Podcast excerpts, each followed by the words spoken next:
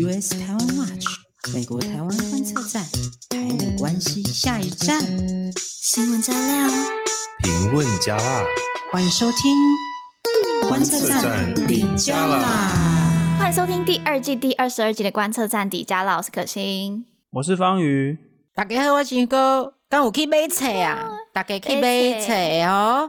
一人一本旧小编，吼、喔，咱的小编呕心沥血之作，呕 心沥血绝对不是形容词，这是真假哎，血都已经摊在地上了哈，他们的那个心血之作，对对对，对，好可怕的情绪勒索，很血腥的，为了你写这么累的书，对对对对，没错。就是我们在已经完全上架了，然后不管是就是实体书或电子书都有。然后我有去大家台湾，不是台湾啦，就是台北几个嗯书店，大的书店都已经上架了，而且应该蛮好蛮好找到的，因为它在摆在蛮前面的，所以大家赶快手刀帮我们去抢购抢购。我们现在也要招募一群读书志工，就是呢，我我前几天去那个成品的时候，然后我就。翻着书，翻着书，然后我就讲的很大声说：“哇，这本书也太好看了吧！” 是这样，叫雇佣工读生帮我们宣传，是不是？对对对对对，突然间叫出来这样子吗？对啊，然后我是突然就哇。怎么有一个这么好看的书？大家赶快来买！大家赶快来买！我们现在要招募这样的志工哦，就是在台湾的各大的埋伏，埋伏各大书店那边埋伏。好，所以就是有兴趣的人，就是欢迎在底下留言。结果就没有人留。在在美国的人可能过来等一下，我在美国我无阿没阿没看到啊。但是我看你们拍的照片，oh, oh, oh, oh. 感觉好像还蛮有质感的，做出来的成品。我来跟大家讲一下美国要怎么买，嗯，因为有很多人就是说在海外怎么办，当然就是博客来这些都可以直接寄海外。其实我们有看到，就是它的运费其实没有到真的。就是是蛮合理的啦，没说很贵啦。我有买过，我在美国买过博客来的书，对，哇，五倍贵。但是如果大家不想要花这个运费的话，也可以使用电子书。那电子书的话，呃，我们在 Amazon 啊、什么 Kobo 啊这些都有。但是呢，要先跟大家讲一下，就是因为上市之后的前两周，我们是独家先跟 Readmoo 台湾的 Readmoo 这个电子书商合作，嗯、所以呢，我们也会跟 Readmoo 有很多。多很多的当月店长的活动之后会陆续的推出，所以呢，如果大家是使用其他的电子书平台，譬如说什么乐天的 Kobo 啊，或是 Amazon、Google Play 啊、嗯，或是读册这些的，两周之后就可以在你们的平台上面看到了。那呢？哦那大家会想说，到底哪一些的电子书平台是有呢？我在下方会提供一个链接，它是所有联经有合作的电子书平台，点击那个链接就可以看到你自己在使用的电子书平台有没有跟联经合作。对，就但还是推荐大家可以，就是想要抢先看，就赶快去下载 Readmoo 啊。嗯嗯嗯，好，请注意哦。对啊，就是我们之后呢，每一集 Podcast 我们都会。预留一部分，然后来讨论我们书里面的一章。其实我们书里面蛮多章，oh. 有十几章，所以接下来算是一个迷你读书会。嗯、对对对对对，所以想要加入，对，然后想要加入这个读书会的，就是要听我们的 podcast 哦。今天的读书会呢，等一下再透露好了。但这个更好啊！对对对，也是一个曾经来过的大人物，曾经蛮衰的一个大人物。这样是不是就蛮明显的？蛮明显嘛。好，大家等一下就知道了。好，那我们在整周还是有很多的台美重大议题嘛，真的是重大，重大到不行。对啊，重大到气死人，真的，重大到气死人呐、啊，气死人啦！第一个新闻吼，来，台湾协议到底是虾米碗糕？这礼拜咧，台湾、美国、中国之间有淡薄仔小紧张啦吼，因为啊，中国伫咧一工来破纪录五十六台战斗机来台湾的这个西南空域防空识别区 ADIZ，短短五天来咧，竟然来啦一百五十只，一百五十只，哎、嗯欸，五天呢，这大家拢伫咧破纪录啊！即种行为真正有够阿白，互人气甲要死，我真正气甲真正。气到唔知要安怎讲，你知影无？对好，那那那我讲，我讲，我讲，这是真的。对啊，和你讲，你讲。一天内五十六架真的是已经就是超级破纪录，然后短短几天就一百五十架的战机进到我们的防空识别区嘛。然后我自己的观察，很多人已经对共机绕台都已经非常无感了嘛，但是也开始有警觉了。然后，而且我妈因为这几天那个国庆在演练嘛，然后呢，她听到那个飞机的声音，然后就冲进我房间大叫说：“攻击要来了！” 然后她说：“没有，那是国庆演练。”好，但我真的。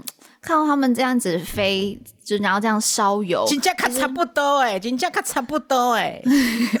但我真的就在想、啊，还在气，还在气，对，超气。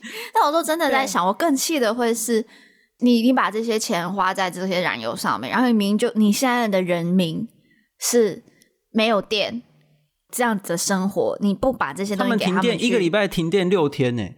对，然后你这样子把这些东西拿去烧，然后去侵略别人。我我不懂，我就觉得我为他们的人民也感到生气。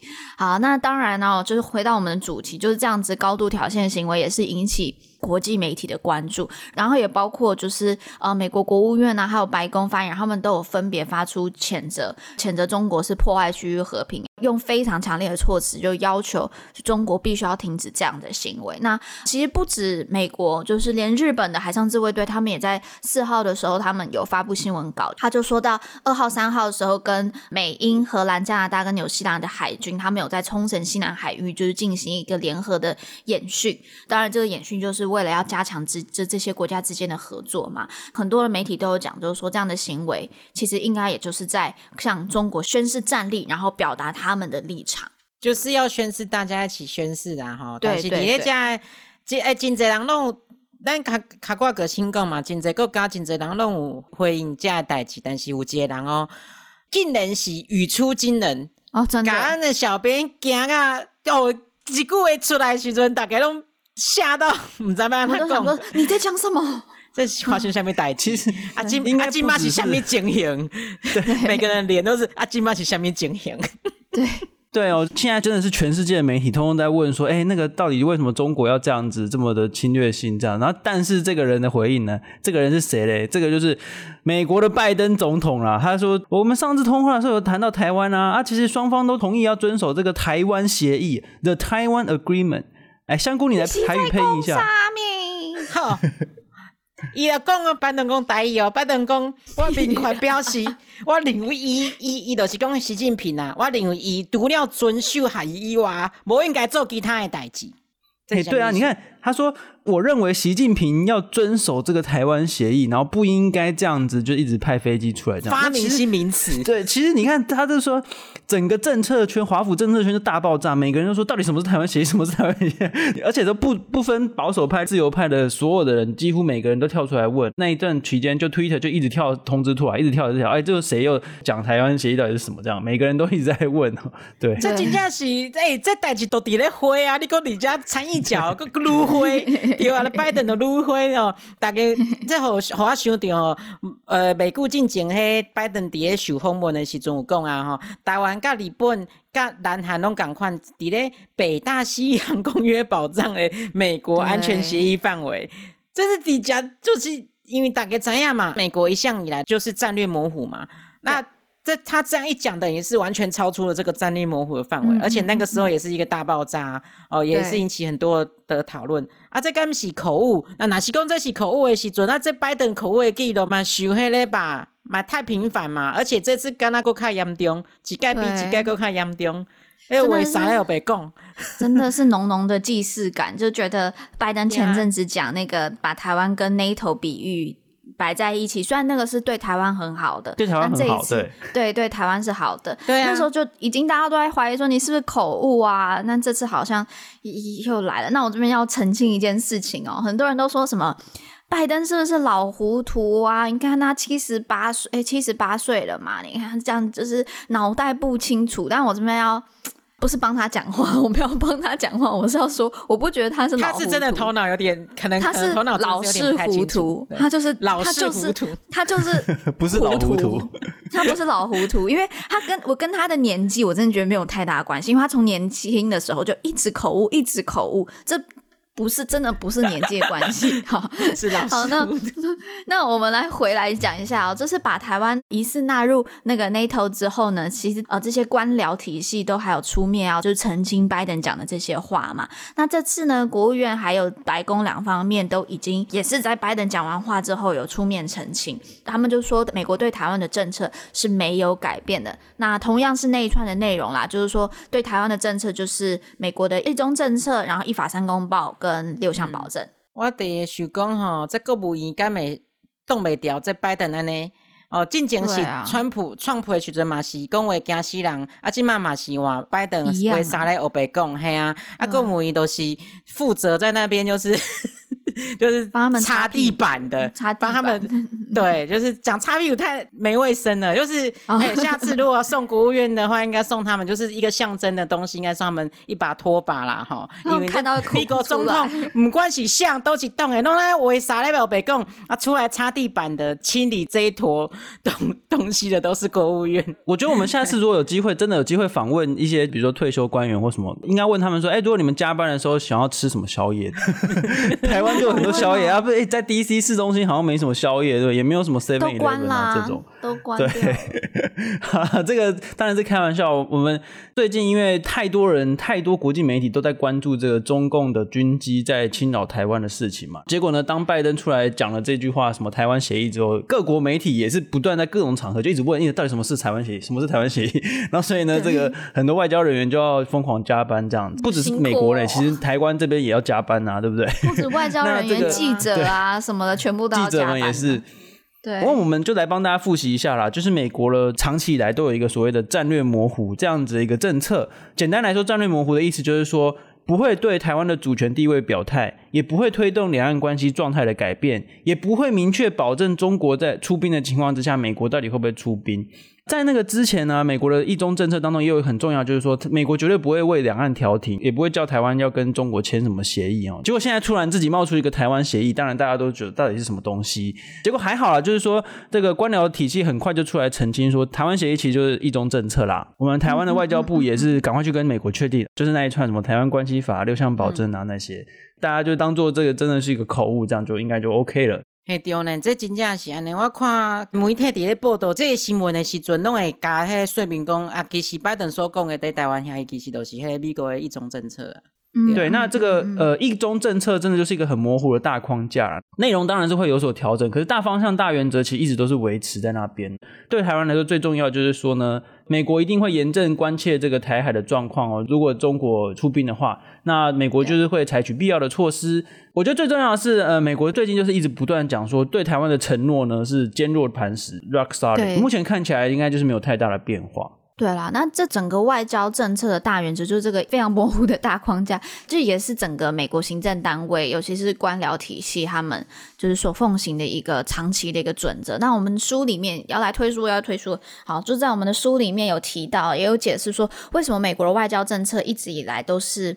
是有高度延续性的，就除了是因为这个国务院他们的官僚的存在，也包括整个美国的高度民主，然后又非常非常庞大的整个政治系统，所以这么庞大的一个东西，你要让它做一个转变，确实就是会比较难速成啦。那当然，就这种政策的延续性有好有，对，确实是有好有坏啦。就像是对台湾来说，像是推动台美关系的进展啊，常常会。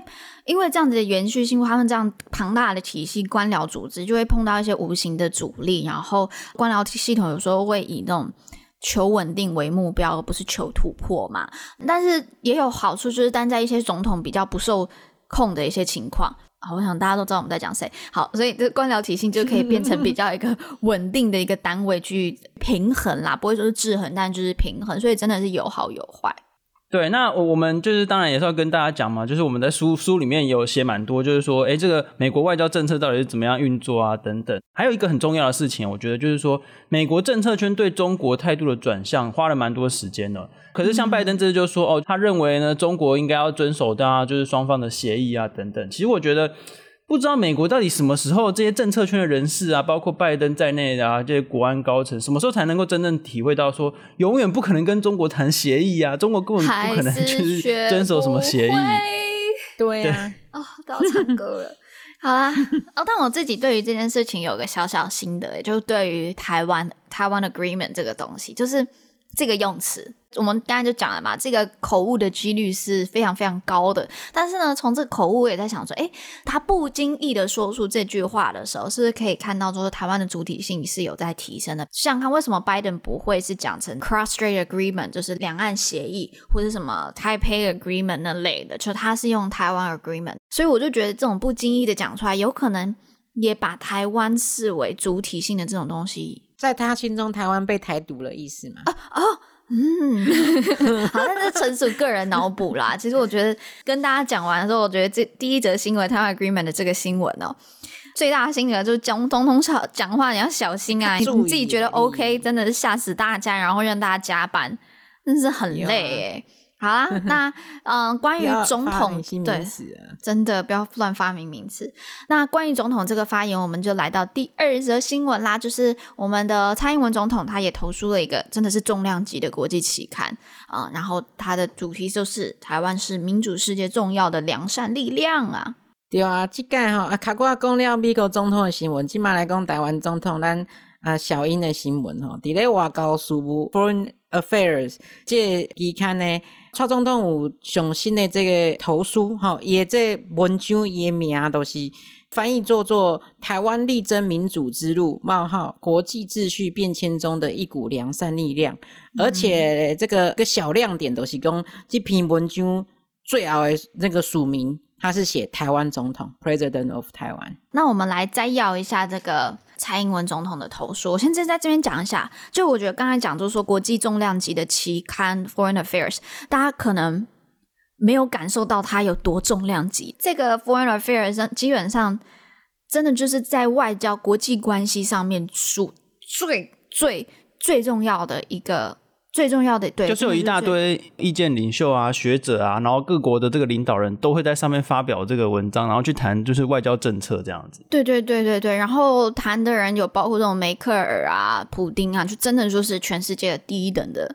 领导人，所以这真的是非常非常的重要。好，那我就讲一下，就是这篇文章的一开始呢，他就把台湾定位，呃，跟台湾的价值展露无遗。他就说，台湾是一个国家，是一个具有韧性，并在面对挑战时仍拥有民主和进步价值的国家。啊，台湾的成功向民主实践者证明，良善治理与透明制度可以成功。但台湾不仅仅只是维护自身的民主生活方式，更有责任与力量确保。区域和世界的稳定。这篇文章它里面就有以这个整个 COVID-19 的全球爆发为例子嘛，我想这真的是一个很好的例子啊。那就强调在这个国际的结构下面，台湾的民主价值对世界的重要性。那就提到就整个威权政府的治理模式，相较于民主国家，在疫情下显得更适用、更有吸引力。但是呢，台湾拒绝在中国的压力下放弃对民主的坚持，而是不断的加强民主治理的能力。那总统他是呼吁其他国家应该在中国的威胁下跟台湾做一个合作。好，那我们现在把时间交给香菇做台语配音教学。对，哎，今麦我蔡英文 讲台语哦，伊讲台湾若是失败，啊，这结果咧，对于这民主的人民啊，阁有区域的和平，诶，是一场灾难呐，吼。这等表示讲，伫咧全球伫这种价值竞争的当中咧，威权会占赢面。都是艺术，台湾民族也较重要，都是有这种示范性的作用。对，然后接着这篇文章呢，就是把台湾放在印太区域的这个发展来谈。那他除了讲到说台湾能够做出呃很多的贡献，那也提到说北京从来没有没有放弃对台湾的野心，中国和平解决两岸问题的这个承诺呢，逐渐的。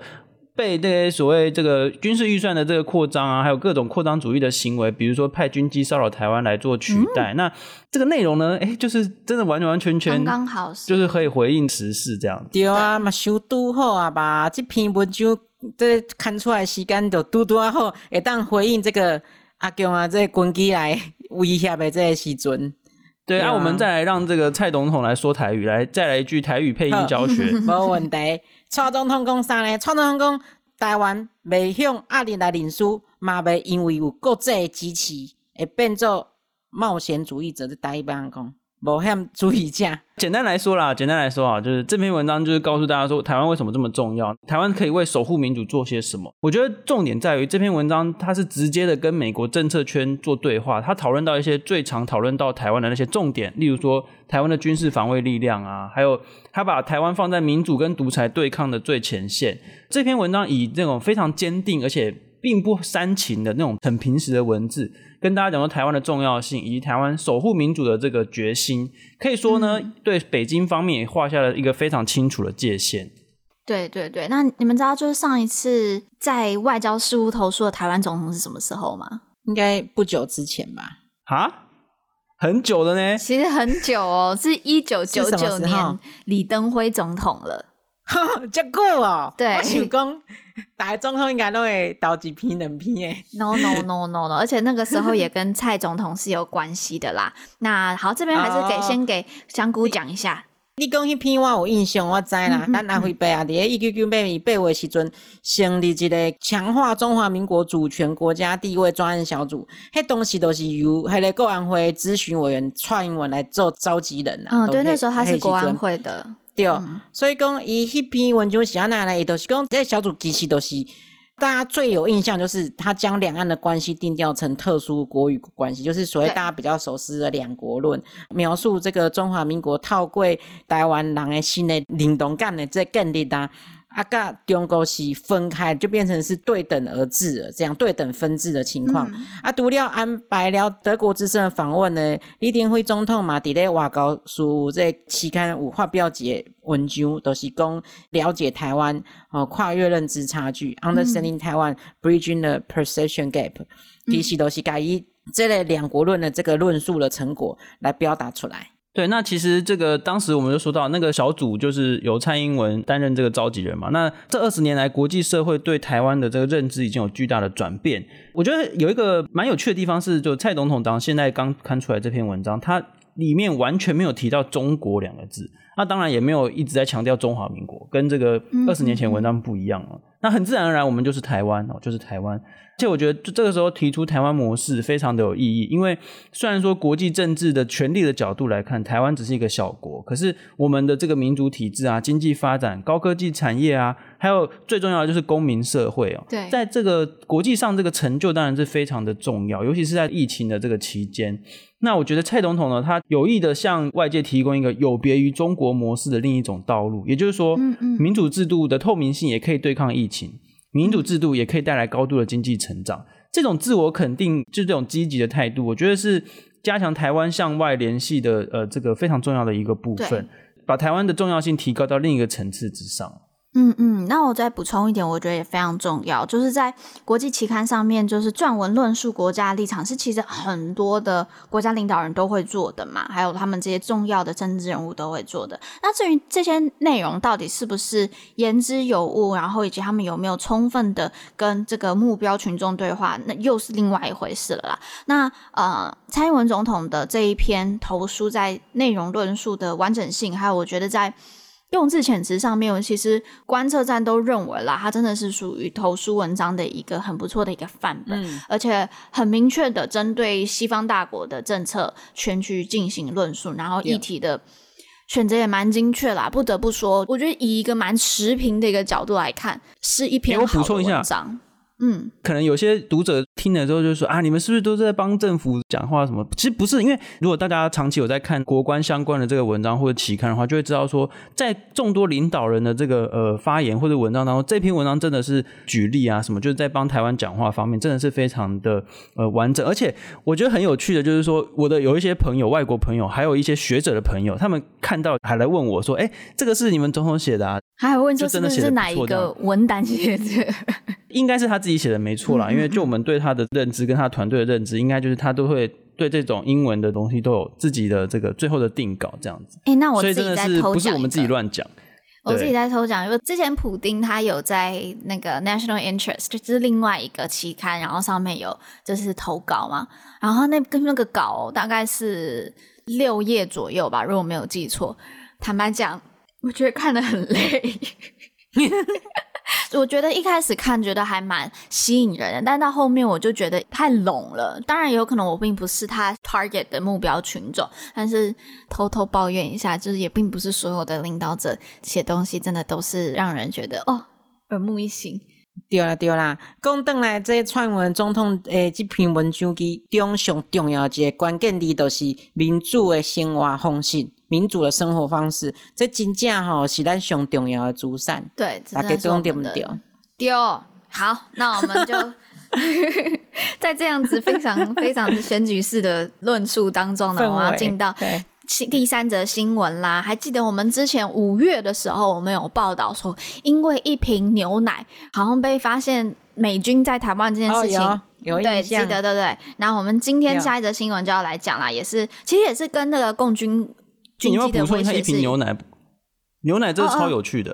哦哦、好好 我我补充一下好，那牛奶就是说有一个国军的单位有人就是上网爆料说，为什么那个美军可以喝牛奶，我们却只能喝泡的牛奶奶粉这样，不小心把说哎、欸、有美军在跟我们的国军单位一起的消息就把它爆爆料出来，泡爆出来，这超有趣的。对对，但是这这几天又让大家就是非常非常惊。亚的一个，我不想用惊呆，因为惊呆很像那个内容农场会有的那个标题哈，所以让人大家很惊讶的一则新闻就是来自于《华尔街日报》了。他们的报道里面就披露，就是说美国海军陆战队在台湾协助国军进行这个小艇相关的训练，然后特种作战部队还有支援部队也在跟台湾地面的部队在进行这个训练。其实让我有点想到是之前。以前的那种美军顾问团啦，那同时间有超过就是二十多人，就是按表轮换，然后这样的行动已经进行了至少是一年了。华尔街日报在讲完之后，路透社他们也发文证实，然后从不公开的消息来源，路透社常这样，就从不公开的消息来源去证实这个讯息。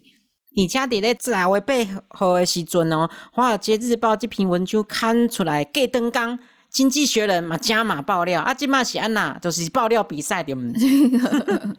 对，而且而且这个超有趣的是，经济学人他讲超细哦。那个华尔街日报里面讲说，哦，有二十几个人在固定的轮换哦驻军在台湾这样。然后经济学人讲超细，他说有二十三个海军陆战队，两个海军。五个空军有三十个人，细的数字这么 detail 就对了。啊，前面那篇说二十几个人就是按表常驻台湾，就现在他直接讲就三十个哦，数字都精确到那种二十几个这样，就是几。而且那篇经济学人还说，截至二零一八年哦，每年都有三千人以上，就是美国国防部的官员访问台湾，那其中有一部分就是来协助军事训练，三千人哦，三千人以上。哦，哎，讲到这，嘿，等下等下，迄个像中国官媒《环球时报》的 总总编嘛胡锡进，伊讲啥？伊讲伊之前讲，若有两百四十个美军伫咧台湾的时阵，就是要都要来拍台湾，迄就是要来拍台湾的时阵啊，吼，因都是要来拍台湾，啊，吼哦，真正嘛讲啊，若是有美军的军机来台湾的时阵，伊都要解放台湾，有无？啊，大家跟各位记记得这个物件，但是大家敢有印象？美军军机来过啊，伊是要啊？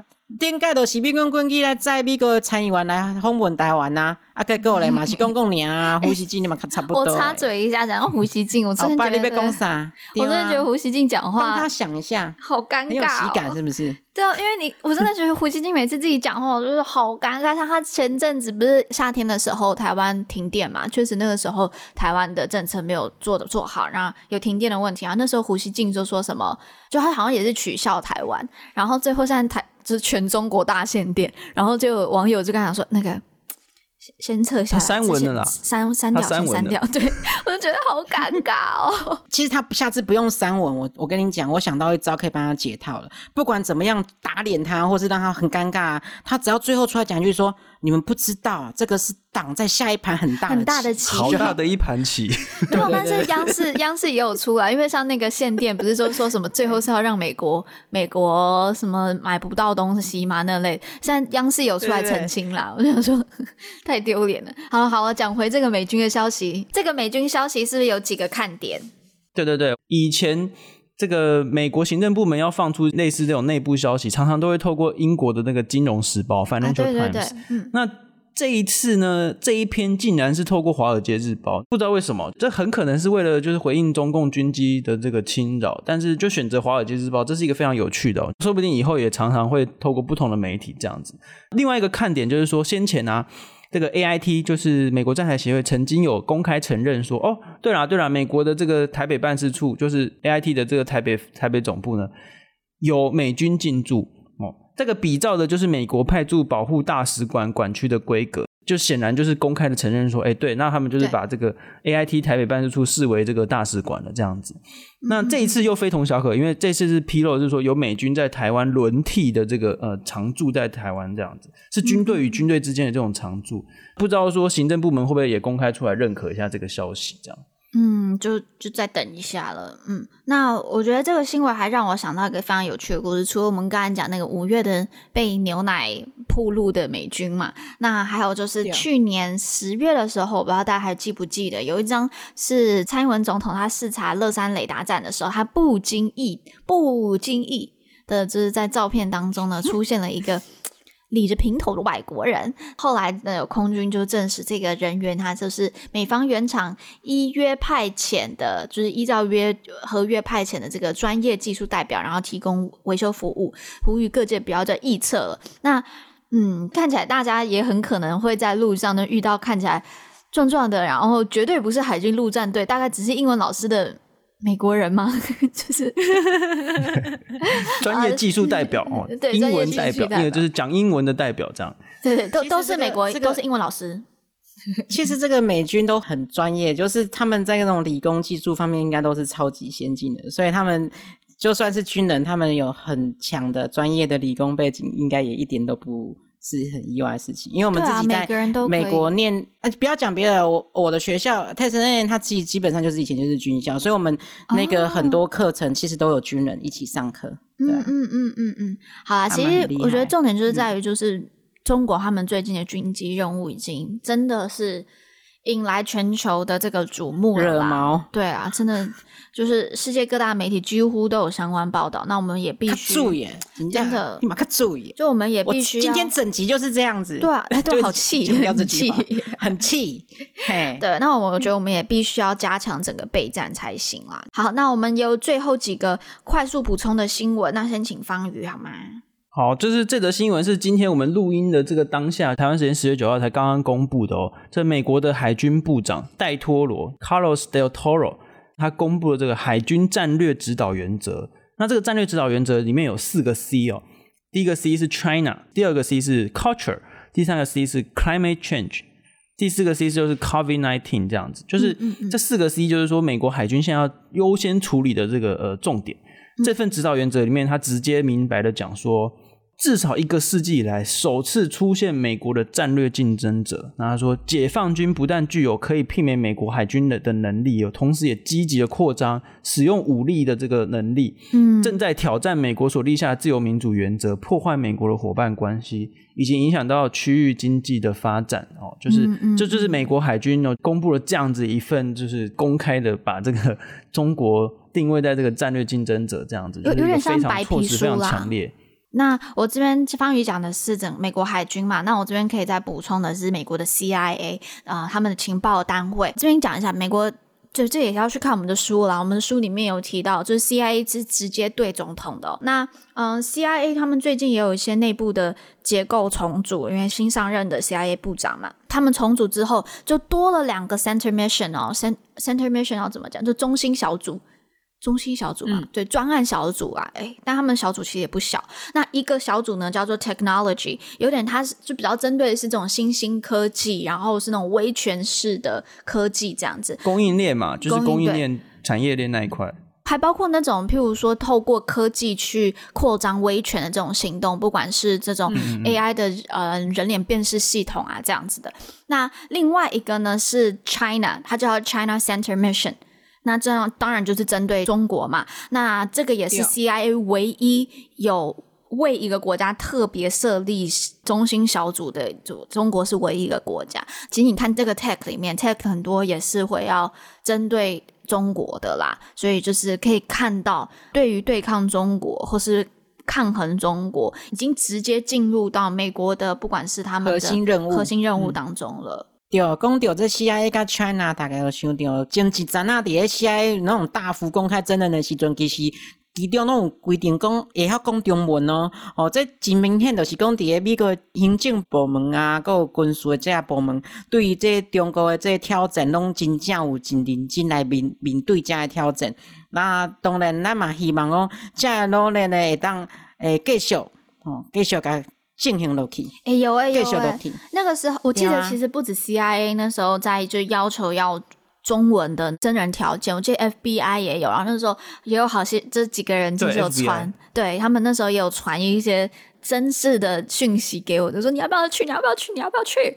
对，那时候心有点痒痒，但是觉得哦，还是还蛮酷的啊，嗯，就是在 FBI 你可以去一下、啊，CIA，你可以去一下、你们这样讲。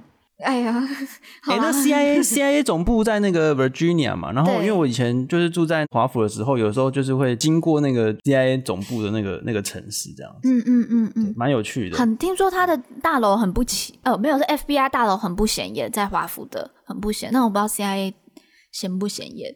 CIA 的它就是一整个，好像一整区吧，然后我们没有办法接近啊，只能看到那个地名，这样就是哦，哦，这个电电影上都会有演这样子。比较有趣的是，哎，就再多讲两句好了。嗯、国防部啊，那个 Pentagon，Pentagon 也是在那个华府跟 Virginia 的这个交界处，这样。那 Pentagon 附近的高速公路跟那个交流道非常的复杂，所以你可能常常开车开一开，不小心就开到了 Pentagon 五角大厦，这样就是。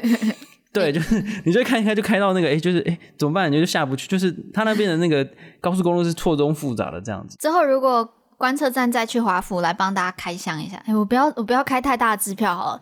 我们有机会去 去华府，不会啦。现我觉得现在观测站做这种行脚类节目很顺手，很顺手吗？好，Pentagon 附近的确蛮好玩的，有那个比如说可以去介绍美国国家军人公墓啊，啊，对，还有九一一当时的那个纪念碑那边。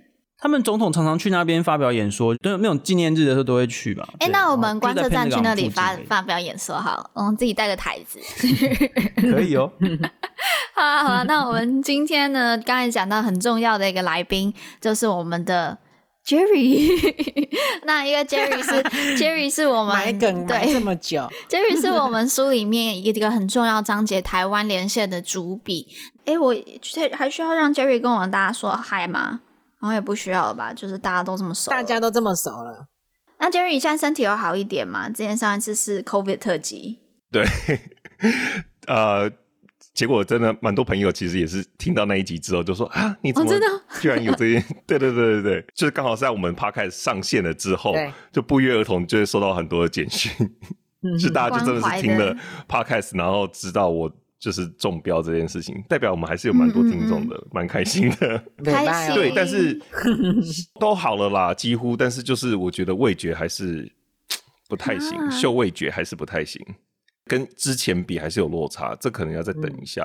嗯、好，那我这边还要再爆 Jerry 的另外一个料，我不知道大家知不知道，昨天是 Jerry 的生日，对，然后也就是我们新书。上的那一天，Jerry 生日快乐！这个生日礼物怎么样？谢谢。所以我才对啊，我就自己在脸书上面发文，就觉得今年的生日礼物，这就是最好的生日礼物了。啊，感动，真的很巧。观测站之父，观测站之父，不能是支支书吗？叔叔，叔叔，麦为什么要叔叔？因为人家麦当劳都叔叔啊。那你是 founder，麦当劳的叔叔不是 founder 啊？你是、啊，然后所以香菇是之母，对不对？之母对啊，就是我没差。那那那那你要叫什么？观观测站婶婶啊，婶婶，观测站表姐啊，表姐 吉祥物 也可以，也可以。好啦，言归正传，我们今天要认真来导读，就是 Jerry 写的台湾连线这一篇。哎，Jerry，你花多久时间写啊？哦，其实很很久，就是这篇不不短呢。对我我也蛮惊讶的，因为我说一开始就觉得啊，就写写一下台湾年限好了，应该很快就可以写完。结果没想到越写越长，就果然符合我们观测站写文章的风格。嗯、对，然后我我对我刚刚还特地再稍微看了一下，然后我还吓到说，哎、欸，也太长了吧？怎么有这么多东西可以写？吓到。对对对，那我们我们想要来今天就来导读一下这一篇。这一篇其实我们 Podcast 蛮多次都有提到台湾连线这个，在国会里面算组，可以说它叫组织吗？它算是一个国会的组织，对对对，组织好，所以称它为组织。我觉得真的推荐大家来看这本书真的是很棒，因为我觉得我们把自己讲，就是如果你对美国不是很了解的人，他就是真的是我们每一个章节都切得很好，你就是可以从行政机关，然后立法机关或各个团体来了解台美关系。那像我负责的这个就是美国的立法机关，就是从国会这个方面来看。那像刚刚可心就是讲到说，我负责这一块，为什么当时我会想写这个？是因为这个讲过蛮多次了啦。香菇跟我算是，我们当时就是被那个启发，就是因为香菇最早他因为他是工程师嘛，软体工程师，然后就没事喜欢去搜一些东西，看一些 data，然后就发现美国国会就有很强大的资料库，就是他们国会的官网其实是一个 index 非常好的 database。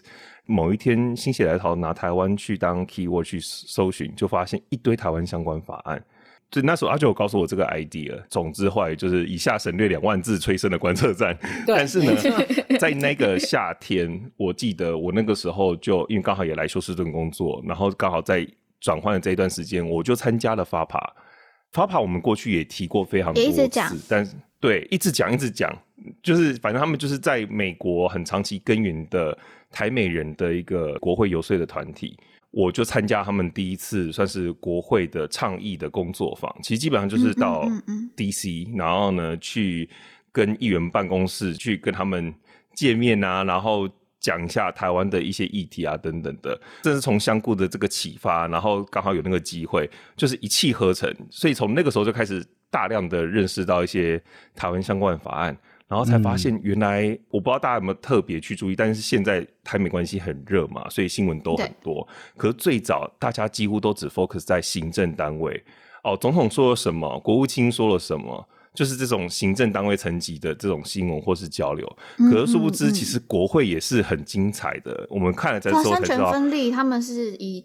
同样大，没错没错，而且大家如果看了这一章啊，就就会知道，其实国会三权分立，虽然各司其职，可是国会也常常像我们今天讲这个台湾连线，他们也很常常对行政单位施压，其实就是 urge，就是英文里面就是说、嗯嗯、哦，请愿啊，对，催敦促，催敦促敦促，对对对。但其实蛮那个动作就是施压的意思。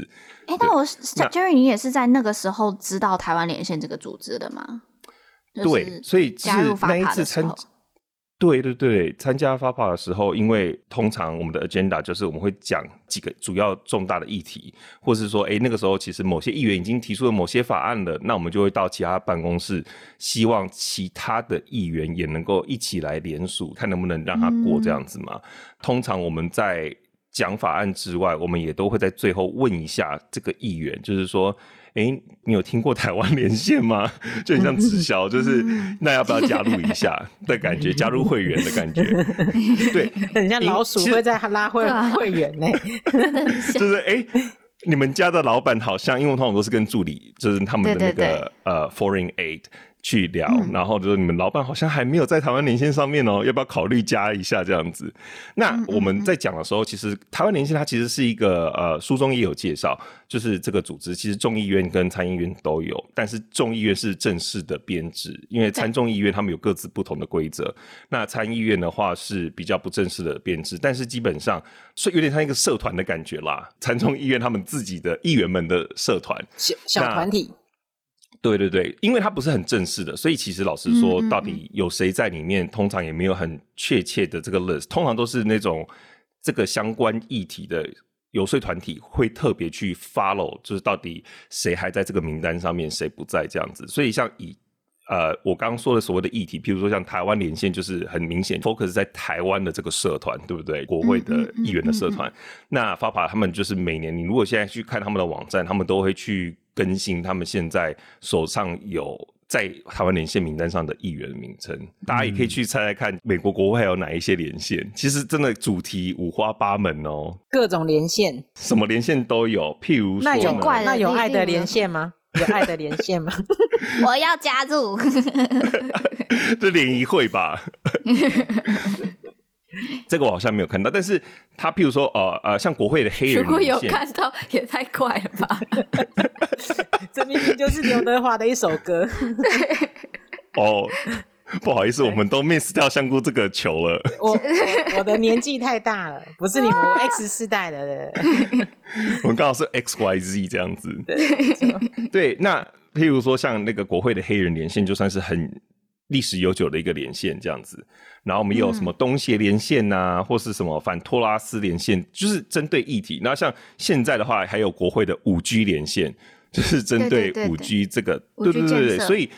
嗯，所以它这个就是一个社团的性质，然后通常就是大家议员可以聚在一起，它就很像有一点像是一个 mailing list，通常会有几个负责连线的主席啦，最终目标是希望可以呃生出一些起草一些法案，就是跟他们这个主题相关的法案。所以其实如果大家有兴趣的话，可以稍微注意一下，就是蛮多台湾相关的法案都是由这些台湾连线的议员提出来的。那我想要问 Jerry，因为你这篇写的这么长，就你是怎么研究台湾连线的？对，怎么查查资料的？刚刚、呃、其实已经讲到一个嘛，譬如说，呃，台湾连线议员的名单，大家可以去上 FAPA FAPA 他们的官网上去看，通常他们都会负责更新，因为他们每年都会去做这种国会的倡议工作坊，所以这个时候他们也同时同步更新。那另外一部分的话，就是。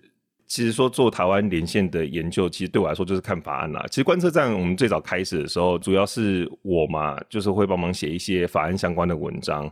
那嗯嗯，嗯所以大家如果从很早二零一七年就开始 follow 观测站，你会发现那时候我们讲。法案的东西是比较多的，因为我不是相关背景出身，可是像法案这种比较技术性的东西，这我可以帮忙写，就是写一些介绍文，嗯、就很简单，就是哎什么法案出来，然后我就稍微看一下英文，然后帮大家翻译整理一下。所以一开始在做台湾连线相关，欸、其实不简单啦，这不简，因为法案的法案的用词，譬如说像是 acknowledge 跟 recognize，因为法案他们要写的很小心，所以这种用词的讲解其实是很重要，就他怎么翻。其实我觉得是真的是不容易啦。所以另外那个时候就是还蛮常咨询我们另外一个观测站之父光顺，嗯、因为他是相关背景出来的，然后就是问他非常多就是国会相关的一些美美嘎嘎的资料。嗯嗯，那时候就是开始从介绍法案开始做起，然后才发现就是说哦，他们台湾连线议员的重要性。就是你会开始 follow 他们的提出来法案，然后你就会去 follow 他们的一些动态的消息，比如说他们的 Twitter，然后才发现说，哎、嗯欸，他们也很常出这种联名信，尤其是呃，其实书中讲到，就是每一次只要是有美中的领导阶层他们要会面的时候，一定他们都会动员起写联名信。就是我们的那个台湾连线，嗯嗯嗯、然后就是敦促他们，就是不要牺牲台湾的利益，然后要恪守美国对台湾的安全承诺等等。他们真的是做很多事情，不只是在提法案而已，也会对行政单位施压，然后甚至是。连国际组织，譬如说像我们这几年都知道，呃，自从蔡英文上台之后，我们就再也没有被邀请到 WHO 嘛。就第一年是迟那个邀请函迟交，对不对？然后从二零一七年之后就再也没有邀请过了。其实你去看记录台湾连线的议员，然后有时候是个人的名义，有时候是就是台湾连线名义写过信给那个譬如说 WHO 的干事长数次。譬如谭德赛，这大家知道，之前是那个陈冯富珍，对不对？对对对，他对他也也就是冲康过台湾的，然后那时候他们也写信，所以他们很忙啦，然后真的替我们做很多事情。然后如果大家想要去研究的话，嗯、我觉得 follow 议员，其实台湾连线就是 follow 这些国会议员，看他们的动态，动嗯、然后他们提出来的法案，对对对，follow 他们的行踪。对，你说 Jerry 是真的就是每天跟在他们后面。对，就是背后没有啦。要是那个，你要开启小铃铛，就是它就是每一个推推特，你就会收到那个通知，这样子。原来 Jerry 是一个 stalker 啊？没有，Twitter 上的 stalker，Twitter 上的 stalker，乱贴人家 research，research，讲好听一点，我在 research 你。是是是是是。那许金芳老师他有帮我们写出我们这本书的推荐文，他就讲到，就是说这本书其实它真的是很科普，然后可以放很久的，你可以跳着章节念也不会断掉，但是你顺着念，哎，它也是有一个连贯性的。如果是有一些的读者他时间不多，然后他想要跳着章节念，Jerry 你会推荐就哪些的读者你可以优先的来看你这一篇？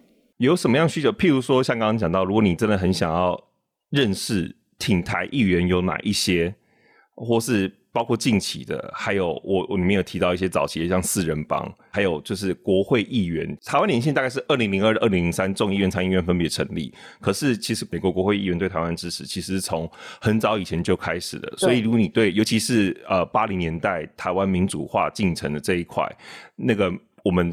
受到美国国会间接的帮助非常大。如果你对这方面有兴趣，比较技术性的东西，或是法案相关的有兴趣，我觉得你就可以开始看这一章，以及前面一章好像是预校写的。我觉得我们编排真的非常好，因为前面一章好像就是介绍近年来重要的台湾相关的法案，对不对？对。所以我觉得就可以从这两边开始看。嗯嗯嗯嗯嗯，可以再推一种人，就是很多人想要开始使用 Twitter。然后想要追踪一些人，那你不知道追踪哪些？因为我们也常常讲，就是做键盘外交嘛，然后多去感谢那一些有帮助台湾的议员。想要当 stalker，不知道从哪边入门。对对对，就先看 Jerry 这一张。对，或者是也可以先 follow 我们观测站的 Twitter。哦，对，我都我都忘了讲。哇，绕回重点，绕回重点，Jerry 真的是厉害，老司机，老司机。对，好，那我们就赶，今天我们导读就到这边。我们其实导读都短短的啦，因为我们还是要做一下我们的。新闻回顾，如果你有读到这篇的话，然后你有什么回应、回想的话，可以就是直接在我们的 Facebook 呃 Facebook 或是我们的那个 YouTube 底下留言。如果有针对台湾连线问题，我才会再丢给 Jerry，然后再看 Jerry 应再再回大家。好，再看我要不要回答这样子。对啊，因为你很忙。干嘛这样子？没有开玩笑的，我会尽尽我的能力，尽我所能回答。大家一定要买书。讲场面话，不要讲。要去买我们的书 哦，没错没错。书在台湾的，就是各大的通路都已经可以，实体通路都已经可以买到了。然后在线上的话，想抢先看的，先去 Readmoo。那如果你有自己平常惯用的电子书平台，也可以到我们下方的链接去看。你开始念书，就赶快加入我们这个 Podcast 的读书会，一起来念这本书。那感谢今天 Jerry 帮我们导读台湾连线。那我们就下周见啦！感谢大家，下周见，拜拜。好嘞，拜，再会，拜拜，拜拜。